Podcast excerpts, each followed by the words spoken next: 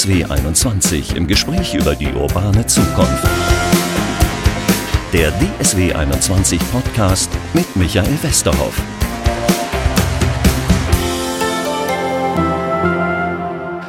Herzlich willkommen zur vierten Folge unseres Podcastes. Ich sitze mit Blick, ja, ich hätte fast Westfalenstadion gesagt, Carsten Kramer, darf ich nicht sagen, oder? Ach, in diesen Räumlichkeiten ist das okay. Also das sehen wir äh, deutlich entspannter, als das manch einer vermutet. Äh, und wir wollen es ja auch nicht übertreiben, aber in der Tat würden wir dann aktuell vielleicht eher vom Signal Iduna Park sprechen. Wir sind beim BVB in der Geschäftsstelle, also direkt an der B1 in Dortmund. Der Ball ist rund. Das Spiel hat so über den Daumen 90 Minuten. Das sind so Regeln, die haben vor 50 Jahren bestanden. Die bestehen möglicherweise auch noch in 50 Jahren. Aber ansonsten tut sich wahnsinnig viel im Fußball. Auch im Fußball zieht die Digitalisierung ein. Wir merken das auf der einen Seite, wenn wir gucken, ja, wo können wir das Spiel denn überhaupt sehen? Auf der anderen Seite werden wir es wahrscheinlich in Zukunft auch im Stadion merken. Und darüber möchte ich sprechen mit Carsten Kramer. Er ist Geschäftsführer. Lassen Sie mich richtig sagen, Marketing, Vertrieb und aber auch Digitalisierung steht auf Ihrer hab Visitenkarte. Äh, Habe ich mir die Tage auch so sagen lassen, ja. Also, herzlich willkommen hier beim Podcast. Wir fangen immer an mit so einer Google-Liste. Ich gebe den Namen oben bei Google in die Suchleiste rein und gucke, was für Stichworte dann hinter dem Namen kommen. Bei Carsten Kramer kam als erstes Jahr BVB. Das ist gut so, oder? Wie lange sind Sie hier? Naja, in verschiedensten Funktionen äh, jetzt schon über 15 Jahre, weil ich äh, früher für unseren Vermarkter ähm, auch tätig gewesen bin, in der direkten Tätigkeit für den BVB seit Oktober 2010. Also so als der Zug äh, Tempo aufgenommen hat und kaum einer für möglich gehalten hätte, dass wir mal so eine Entwicklung vor uns haben. Da springen wir schon ein bisschen zum fünften Stichwort, das heißt Lebenslauf. Sie kommen aus dem Medien- und Marketingbereich? Nee, ich habe Jura mal studiert, ähm, allerdings nicht abgeschlossen ähm, und habe parallel zum Studium immer immer eine ganz große Affinität zum, zum Fußball gehabt, habe bei meinem Heimatverein Preußen Münster verschiedenste Stationen durchlaufen und ähm, habe immer den Traum gehabt, äh, für einen Fußballverein an maßgeblicher Stelle mitarbeiten zu dürfen. Habe dann zwischendurch bei einem Vermarkter äh, gearbeitet und äh, ja, bin jetzt, äh, wie ich selber mich immer versuche zu beschreiben, einer der glücklichsten Menschen für Borussia Dortmund arbeiten zu dürfen. Bei Google finde ich dann auch noch ähm, das Stichwort Alter-Geburtsdatum. Tja, da komme ich nicht drum herum, Ihnen nee. zu verraten, dass ich in diesem Jahr nulle uh. und 50 Jahre alt werde. Oh, das ist böse. Da Aber Sie kennen das, ne? Oder? Ja, ja, so gerade eben, seit einem Jahr kenne ich das schrecklich. Äh, oh, super, auch ein Stichwort. Äh, Traumjob bei einem Fußballverein zu arbeiten, deswegen googeln die wahrscheinlich alle Carsten Kramer Gehalt. Ja, das ist äh, etwas, was ja äh, bei Zeiten auch äh, veröffentlicht wird, weil man ja als Geschäftsführer der Geschäftsführungs GmbH auch ähm, verpflichtet ist, quasi die Gehälter offen zu legen. Also von daher gehe ich davon aus, dass das irgendwann auch mal publik wird, was man verdient. Ich gehöre allerdings auch zu den ehrlichen und aufrichtigen Menschen, die ohne gefragt zu werden sicherlich sehr wohl einschätzen können, dass wir im Fußball sehr gut bezahlt werden. Andere Arbeitgeber klagen dieser Tage über Fachkräftemangel. Ich könnte mir vorstellen, bei Ihnen gehen noch reichlich Bewerbungen ein, wenn Sie was ausschreiben? Ja, das muss man etwas differenzierter sehen. Äh, es hängt immer so ein bisschen davon ab, welche Genre Sie suchen. Ähm, na klar fühlen sich unheimlich viele Menschen berufen, für uns zu arbeiten, weil sie BVB-Fans sind. Für uns ist ja auch der Lokalkolorit und die Identifikation mit dem BVB von ganz, ganz großer Bedeutung. Deshalb achten wir auch schon darauf, dass unsere Mitarbeiter von hier kommen. Aber es gibt natürlich auch äh, Jobprofile, ähm, die nicht unbedingt äh, ähm, am, am Standort äh, besetzt werden können. Und da müssen wir uns auch über das Recruiting Gedanken machen, arbeiten teilweise mit Partnern zusammen. Bestimmte Funktionen sind gezielt an Dienstleister ausgegliedert, weil eben Dienstleister diese Aufgaben besser übernehmen können. Ja, es gibt einige Bereiche, wo wir zumindest nicht die Qual der Wahl haben, wenn es um die Bewerberkandidaten geht. Das heißt, der Informatiker darf auch Schalke-Fan sein. Das ist eine sehr unglückliche Konstellation. Ich vermute, der, der blau-weiße Informatiker würde sich hier auch nicht bewerben.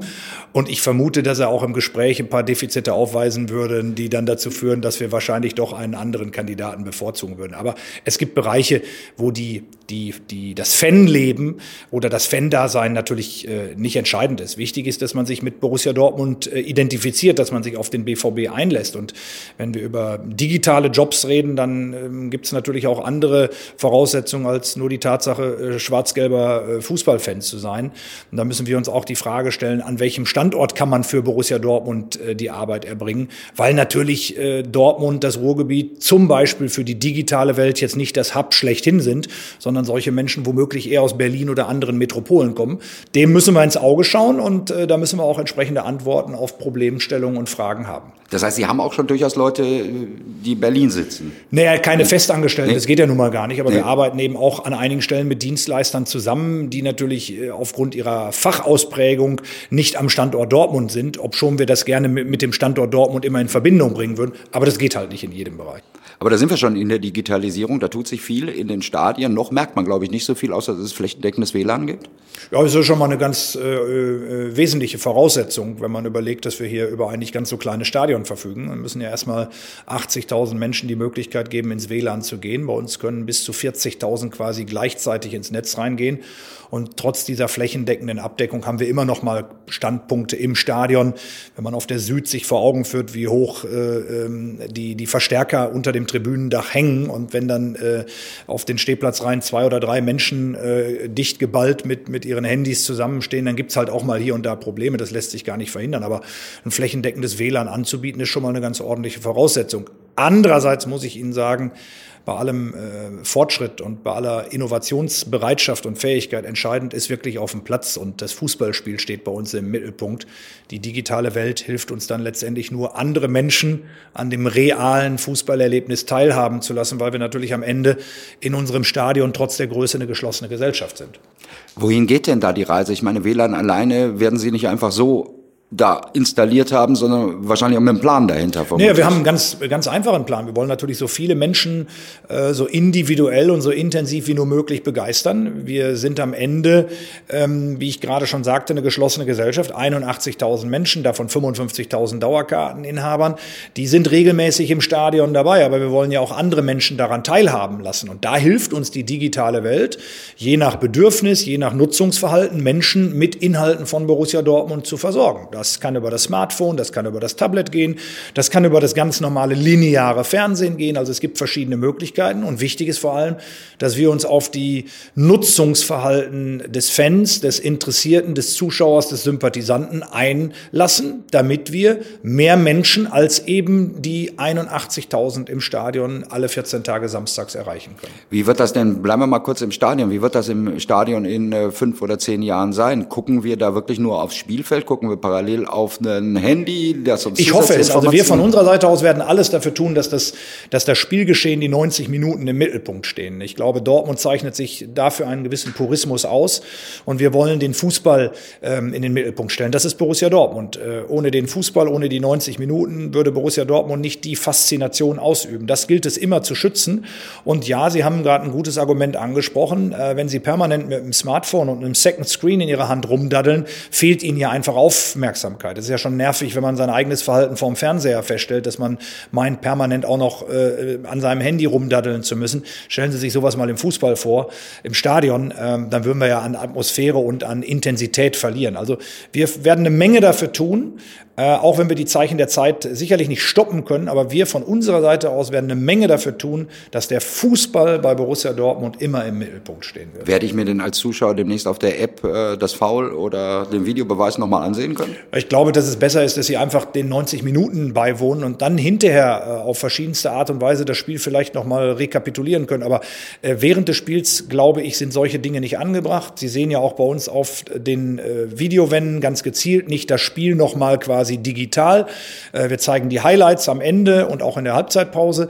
Aber wir glauben, dass es einfach zu Borussia Dortmund besser passt, wenn sie sich in den 90 Minuten auf unser Spiel einlassen. Und Sie sind ja nun auch regelmäßig im Stadion, wissen ja, dass Sie gut beraten sind, eigentlich keine Sekunde äh, vom Rasen abzulassen, denn dort spielt die Musik. Aus Amerika habe ich gehört, da kann ich über mein Smartphone äh, die Bratwurst mit dem Pommes auch gleich bestellen und zum Sitz bringen lassen, weil die ja sehen dann über meine App, wo ich sitze. Ja, aber wenn Sie sich unser Stadion angucken, wir, wir, wir, wir schätzen ja unser äh, Stadion und ich glaube, die, die Enge, die Kompaktheit unseres Stadions ist ein, ein Riesenluxus, äh, weil das eben das, das Dortmund-Gefühl vermittelt. Das ist andererseits natürlich auch für so die Versorgungswege etwas schwieriger und äh, stellen Sie sich vor, Sie sitzen in irgendeinem Block und in der Mitte ruft jemand äh, per App äh, eine Bestellung für Bratwurst Bratwurst und Bier auch. Also ich glaube, das würde den Rest der Reihe komplett nerven. Ähm, ja, Service ist wichtig. Ja, sich mehr auf die Bedürfnisse der Menschen einzulassen. Ja, könnte mir zum Beispiel vorstellen, dass Sie eine Bestellung von Ihrem Sitzplatz äh, perspektivisch mal ähm, ähm, abgeben und dann wissen, wann Sie Ihre Bestellung abholen können, äh, dass quasi am Kiosk äh, Ihr Auftrag vorbereitet wird. Aber während des Spiels äh, in allen möglichen Blöcken und Sitzreihen ähm, auf Zuruf Getränke und Wurst vorbeizubringen, würde meines Erachtens das, äh, das Fußballerlebnis in Dortmund komplett beeinträchtigen. Ein paar Sachen aus der digitalen Welt testen Sie schon, kriegt, glaube ich, äh, kaum einer mit. Mit der Werbung wollten Sie oder haben Sie bei bei Bayer Leverkusen bei dem Spiel äh, unterschiedliche Werbung, je nachdem, wer gerade zu. Ja, man nennt das virtuelle Werbung. Äh, das bekommen Sie im Stadion oder in Deutschland gar nicht mit, weil die Bande, die im, im Stadion die Werbung vorführt, ist für den Zuschauer im Stadion und für den deutschen Fernsehzuschauer sichtbar.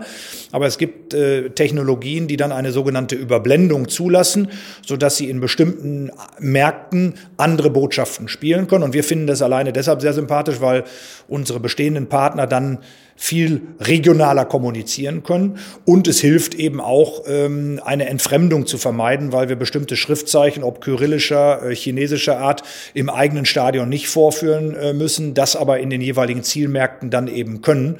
Und ich glaube, Werbung wird durch diese Möglichkeit dann einfach ein Tick authentischer und verständlicher für das jeweilige Land, in das äh, das Spiel übertragen wird. Wenn wir jetzt über lokal reden, äh, Borussia ist ja längst eigentlich eine Weltmarke. Ich war sehr erfreut, als ich in China war. Das Spiel hier hätte ich nicht sehen können, aber da wurde es übertragen. Ähm, also das ist schon wichtig jetzt für Sie. Sie sind auch in Shanghai, glaube ich, mit dem Büro vertreten. Ja, also das ist super wichtig. Ich ähm, finde, wir sollen so vielen Menschen wie möglich äh, die Chance geben, Borussia Dortmund sich anschauen zu können. Und äh, dafür ist es wichtig, dass wir stattfinden, dass wir, wie Sie gerade selber ansprechen, in, in, in China bei CCTV ähm, zu sehen sind, dass ähm, auch der Chinese, wenn auch auf eine andere Art und Weise, wenn auch nicht äh, so loyal und so äh, intensiv, ähm, aber Borussia Dortmund wahrnehmen kann. Und ähm, von daher ist es extrem wichtig, dass wir in so vielen Ländern wie nur möglich mit der Bundesliga zu sehen sind. Was in der Konsequenz aber nicht dazu führen darf, dass wir den Fußball hier verändern, damit der Asiate geneigter wird, äh, sich den BVB anzuschauen. Also das muss immer in einem ausgewogenen Verhältnis sein und darf nicht dazu führen, um ein Beispiel zu nennen, dass auf einmal hier die Anstoßzeiten weiter entzerrt werden, nur damit man in äh, China womöglich vorm ins Bett gehen besser Borussia Dortmund schauen kann. Das, muss das wäre ein Fehler. Das muss man, glaube ich, auch mal erklären, denjenigen, die sich wundern, das Spiel um 12.30 Uhr oder um 13.30 Uhr stattfinden. Äh, ja, Gott sei Dank ja bei halt uns nicht nicht, aber ja. wenn Sie sich die Premier League oder auch die, äh, die spanische La Liga angucken, die ja teilweise Anstoßzeiten, wie die gerade von Ihnen genannte haben, dann natürlich mit dem ganz klaren Ziel, dass äh, mit einer Zeitverschiebung von sechs, sieben, acht Stunden in Fernost die Spiele gesehen werden können. Und klar sind natürlich die Pubs dann äh, in, in China oder Japan oder Südostasien voller, als wenn ein Bundesligaspiel um 15.30 Uhr mit sechs bis acht Stunden Zeitverzögerung übertragen wird. Aber wir müssen sehen, dass Brot und Butter immer noch hier in, in, in Deutschland geschmiert und gegessen werden. Und ähm, die Faszination, die die Bundesliga ausübt, hat etwas mit der Atmosphäre in den Stadien zu tun, hat etwas damit zu tun, dass der Fußball hier von allen Menschen geliebt und geschätzt wird. Und das gilt es zu transportieren. Und das würden wir unter Garantie äh, verlieren, wenn wir auf einmal zu bestimmten Anstoßzeiten Fußball spielen würden. Deshalb sind wir hier in Dortmund ganz klare Gegner so einer Politik. Anstoßzeiten sind das eine, Spielerverpflichtungen das andere. Sie sind jetzt Vorstand oder Geschäftsführer für den Bereich Marketing. Äh, inwiefern nehmen Sie auf sowas Einfluss, dass Sie sagen, kauft doch mal einen Chinesen, dann kann ich uns besser verkaufen in China? Es wäre, glaube ich, der Tod eines Fußballvereines, wenn Menschen wie unser eins Einfluss auf die Transferpolitik eines Vereins haben. Wir haben äh, in unserem Arbeitsbereich ganz einfach die Aufgabe, das Schaufenster sauber zu halten, das Schaufenster zu dekorieren, äh, Borussia Dortmund ordentlich ähm, und authentisch glaubwürdig erscheinen zu lassen. Für den Sport haben wir andere Fachleute und wir sind immer eine Begleiterscheinung mit dem, was wir machen. Das Geschäft, ähm, ähm, das Kerngeschäft ist der Fußball. Fußball. Und von daher kann ich Ihre Frage, die Sie gestellt haben, mit einem glasklaren wird es bei Borussia Dortmund nicht geben beantworten. Aber über so ein Shinji Kagawa sind Sie ganz dankbar. Kann ja, das vorstellen. ist ja dann auch unsere Aufgabe, das zu nutzen und daraus etwas zu machen. Ähm, aber es darf nicht dazu führen, dass äh, unser eins zu äh, Michael Zorc geht und sagt, äh, es wäre schön, wenn du jetzt mal den nächsten Inder entdecken würdest, weil Indien ein toller Markt ist. Aber wenn Michael Zorc mit seiner Mannschaft Shinji Kagawa präsentiert hat, dann ist es unsere Aufgabe, das auch für Borussia Dortmund zu nutzen. Und ich glaube, das haben wir ähm, die letzten Jahre äh, gerade in Japan extrem gut für Borussia Dortmund aktiviert. Wollte ich gerade sagen, also ist ja auch egal, wohin man in der Welt kommt, man wird auf Borussia und Bayern angesprochen. Ich kann mich erinnern an ein Erlebnis, da bin ich in Manaus im Urwald in Brasilien gelandet, habe ich so einen Fahrer abgeholt und der sagte als erstes zu mir Bayern oder Dortmund. Also das ist schon eine richtige Weltmarke. Das nimmt man als Dortmunder nicht so richtig wahr wahrscheinlich. Ja, ich, also mich macht das auch stolz. Ich bin mhm. ja nun auch ähm, äh, für die Internationalisierung verantwortlich und sehr oft unterwegs. Und ich habe mir angewohnt, e gewöhnt, egal wo ich bin, grundsätzlich in BVB-Klamotten äh, joggen zu gehen. Und das, die Resonanz, das Feedback, was man erfährt, ist irre. Man sieht übrigens auch Leute, die dann auch BVB-Klamotten tragen. Aber die Erkennung und das, was die Menschen dann mit unserem schwarz-gelben Logo verbinden, das letztendlich überall in der Welt zu spüren, spüren und zu erleben, das ist ein, ein Ausdruck der Attraktivität von Borussia Dortmund. Aber wie gesagt, wichtig ist immer, dass das hier in Dortmund bei uns funktioniert. Nicht? Wenn unser Stadion nicht diese Kraft, diese Energie verspürt, dann haben wir auch ähm, eine Geschichte weniger im Ausland zu erzählen. Und deshalb müssen wir immer genau aufpassen, was wir wo machen. Und deshalb bleibe ich bei der Aussage, das reale Fußballspiel, das, was im Signal Iduna Park stattfindet, das muss immer im Mittelpunkt all unserer Aktivitäten stehen. Aber Sie haben gerade noch ein Stichwort gegeben mit Schwarz-Gelb. Das ist Ihnen auch ganz wichtig. Sie sind ganz froh über diese Vereinsfarben, wenn ich das richtig ja, in Erinnerung habe. Ich finde die mega. Ähm, die, ich meine, welcher Verein hat schon den Vorteil, dass er zwei Farben in seinem Logo vereint? Nicht? Die anderen mit ihrem Weiß, das ist ja auch keine anerkannte Farbe letztendlich. Also ich finde, die, die Farbgebung verkörpert schon die, die, die Emotionalität und Intensität, weil es die größten Gegensätze mit Schwarz und Gelb zum Ausdruck bringt, die die Farbenlehre ausweist. Ähm, und sie sorgt natürlich für eine extrem hohe Wiedererkennung. Das macht es für unseren Ausrüster Puma in der Tat nicht leicht, wenn es um das Design eines neuen Trikots geht, wenn wir immer wieder sagen, ja, es sollte gelb aussehen und auswärts mm, tut schwarz auch nicht weh. Aber es ist natürlich ein unfassbarer Wiedererkennungswert für Borussia Dortmund, weil nennen Sie mir mal einen Verein auf Augenhöhe, der in diesen tollen Farben spielt. Gibt es keinen, es sei denn, Sie zählen den FC Watford dazu, aber den würde ich jetzt mal in dem Atemzug nicht nennen. Das habe ich gerade überlegt, es gibt keinen, oder? Also äh, zu blau, äh, weiß oder auch zu rot würden einem viele einfallen, aber ich finde es äh, angenehm, dass selbst Sie jetzt auch gerade, äh, der Sie die Frage gestellt haben, ja. bei längerem Überlegen wahrscheinlich auch nur bei Watford, Alemannia ja. Aachen und Dynamo Dresden. Ja, ja, klar, die beiden. Aber die treffen, auf die treffen wir dann ja zumindest international nicht regelmäßig. Ne? Wo werden wir uns die denn eigentlich ansehen? Ich komme jetzt gerade darauf, die Schwarz-Gelben in Zukunft. Äh, ich habe gerade einen Fernsehbeitrag gesehen aus dem Trainingslager von Wolfsburg. Da war es dann wieder so, dass äh, kein Kamerateam da war, aber es gab O-Töne äh, von äh, Wolfsburg oder VfL TV oder Wölfe TV oder wie immer das heißt. Ist das so die Tendenz, wo es hingehen wird? Nee, glaube ich nicht. Also wir sind immer gut beraten, dass wir unsere Inhalte allen Menschen zugänglich machen. Und wir müssen sehen, dass wir ähm, ja so viele Menschen wie nur möglich erreichen. Und zwar so, wie die Menschen halt Inhalte konsumieren. Und das kann mal über Borussia Dortmunds ähm, Kanäle erfolgen, darf aber nie ausschließlich über Borussia Dortmunds Kanäle erfolgen. Und deshalb ist es auch wichtig, dass der Fußball ähm, immer austariert zwischen Pay-TV und, und Free-TV stattfindet, damit er eben weiterhin allen Menschen zugänglich bleibt. Wenn es am Ende auch im, im, im, im, im Medien Mediennutzungsbereich eine geschlossene Gesellschaft wird, dann wird der Fußball an Zugang verlieren. Ähm, und die Stärke des Fußballs in Deutschland ist, dass er mitten in der Gesellschaft verankert ist, dass er so ein bisschen der Kit der Gesellschaft ist. Und wir alle, die wir im Fußball arbeiten, sind, glaube ich, gut beraten, ähm, dieses hohe Gut auch zu bewahren und zu schützen. Aber es muss nicht die Sportschau bleiben, in der wir äh, Borussia demnächst als Free TV sehen. Es könnte auch Bild.de oder irgendwie sowas das sein. Das kann ich Ihnen nicht sagen, wie die Nutzungsverhalten der Menschen sind. Aber ähm, wir beide haben uns jetzt gerade als, als nahezu oder über 50 geoutet, äh, die Generation danach. Ich habe äh, Kinder in zwei Generationen. Wenn ich sehe, wie meine Kleinen äh, mittlerweile fast nur noch YouTube-Schnipsel sich anschauen, mein ältester Sohn konsumiert den Fußball auch auf eine andere Art und Weise, dann müssen wir für diese Bedürfnisse Antworten haben. Das darf aber nie dazu führen, dass wir bestehende Kanäle ersetzen, sondern dass die Angebote, die wir schaffen, aus meiner Sicht immer ergänzende Angebote sein müssen. Und das ist wichtig, dass wir auf die unterschiedlichsten Bedürfnisse die unterschiedlichsten Antworten haben. Aber es darf nicht dazu führen, dass wir dann sagen, es gibt es nur noch so oder so. Es muss eigentlich immer das Wort und dazwischen sein. Es muss immer additiv, immer ergänzende Angebote geben. Amazon macht auch mit auf dem Markt inzwischen. Audiorechte haben Sie schon, haben Sie auch schon Fernsehrechte? Amazon hat die Audiorechte für die Bundesliga ja. erworben. Ähm, das ist sicherlich ähm, ähnlich wie in Ihrem privaten Nutzungsverhalten, dass auf einmal Anbieter Ihnen Inhalte Inhalte generieren, von denen sie vor zehn Jahren nicht für möglich gehalten hätten, dass sie mal bei Netflix, da gab es Netflix noch gar nicht, aber dass sie mal bei Amazon kein Buch bestellen, äh, sondern womöglich Serien gucken. Ähm, ja, das kann ich gut finden, das kann ich schlecht finden. Äh, eins muss ich auf jeden Fall machen, ich muss mich damit auseinandersetzen. Und wenn man zukunftsfähig bleiben will, dann muss auch Borussia Dortmund auf diese Nutzungsverhalten entsprechend vorbereitet sein und Antworten haben. Wären Sie dankbar, wenn es mal wieder nur ein Anbieter wäre, nur ein Amazon, nur ein Sky oder nur ein Eurosport? Das ist ja etwas schwierig für die Fans im Moment. Ich glaube, es ist fast zweitrangig, was ich mir wünsche. Das Kartellamt hätte da, glaube ich, schon ein ganz großes Problem. Also, weil die, die Vielfalt äh, den, den Verbraucher ja auch ähm, schützen soll, von einzelnen Angeboten abhängig zu sein.